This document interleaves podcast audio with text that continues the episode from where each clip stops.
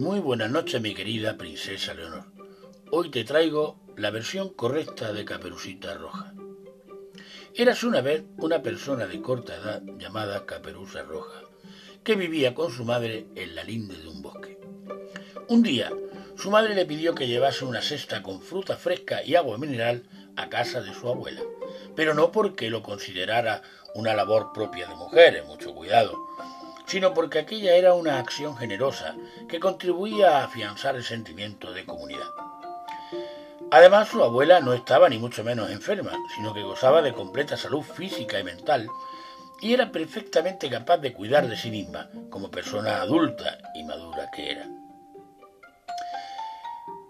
De manera que Caperuza Roja cogió su cesta y emprendió el camino a través del bosque. Muchas personas creían que el bosque era un lugar siniestro y peligroso, por lo que jamás se aventuraban en él. Caperuza Roja, sin embargo, poseía la suficiente confianza en su incipiente sexualidad como para evitar sentirse intimidada por una imaginería tan obviamente freudiana. De camino a casa de su abuela, Caperuza Roja fue abordada por un lobo que le preguntó que qué llevaba en la cesta. Un saludable tentempié para mi abuela, respondió, quien sin lugar a dudas es perfectamente capaz de cuidar de sí misma, como persona adulta y madura que es.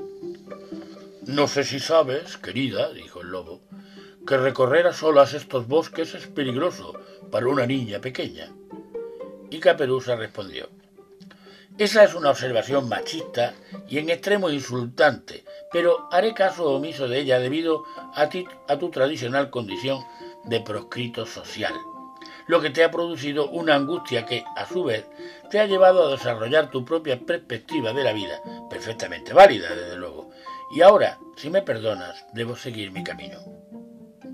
Caperuza Roja continuó caminando por el sendero, pero el lobo, que por su condición de desegregado social estaba liberado de esa dependencia servil del pensamiento lineal tan propia de Occidente, conocía una ruta más rápida para llegar a casa de la abuela. Una vez allí, irrumpió bruscamente en la casa y devoró a la anciana, adoptando con ello un modelo de conducta completamente válido para un carnívoro como él. A continuación, inmune a las rígidas nociones tradicionales de lo masculino y lo femenino, se puso el camisón de la abuela y se acurrucó en el lecho. Caperuza Roja entró en la cabaña y dijo Abuela, te he traído algunas frulerías bajas en calorías y en sodio en reconocimiento a tu papel de sabia y generosa matriarca. Acércate más, criatura, para que pueda verte, dijo suavemente el lobo desde el lecho. Oh, repuso Caperuza. Había olvidado que visualmente eres tan limitada como un topo, pero, abuela, ¿qué ojos tan grandes tienes? Han visto mucho y han perdonado mucho, querida. Abuela, ¿qué nariz tan grande tiene? Relativamente hablando, claro está, y a su modo indudablemente atractiva. Ha olido mucho y ha perdonado mucho, querida. Pero, abuela, ¿qué dientes tan grandes tienes? Y el lobo respondió, estoy satisfecho de ser quien soy y lo que soy. Y saltando de la cama, aferró a Caperuza Roja con su garra, dispuesto a devorarla. Caperuza gritó, pero no como resultado de la aparente tendencia del lobo hacia el travestismo, sino por la deliberada invasión que había llevado a cabo de su espacio personal. Sus gritos llegaron a oídos de un operario de la industria maderera, o técnico en combustibles vegetales, como él mismo prefería que lo llamaran, que pasaba por allí. Al entrar en la cabaña advirtió el revuelo y trató de intervenir, pero apenas había levantado su hacha cuando tanto el lobo cama como Caperuza Roja se detuvieron. ¿Puede saberse con exactitud qué cree usted que está haciendo? inquirió Caperuza. El operario maderero parpadeó e intentó responder, pero las palabras no acudían a sus labios. ¿Se cree acaso que puede irrumpir aquí como un nerdental cualquiera y delegar su capacidad de reflexión en el arma que lleva consigo? prosiguió Caperuza. Machista, discriminador de especies animales.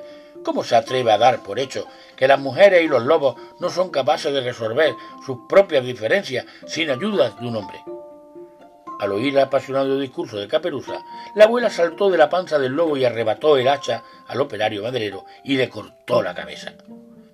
Superado este duro trance, Caperuza, la abuela y el lobo creyeron experimentar cierta afinidad en sus objetivos, decidieron instaurar una forma alternativa de comunidad basada en la cooperación y en el respeto mutuo. Y juntos vivieron felices en el bosque para siempre. Muy buenas noches, mi querida princesa Leonor.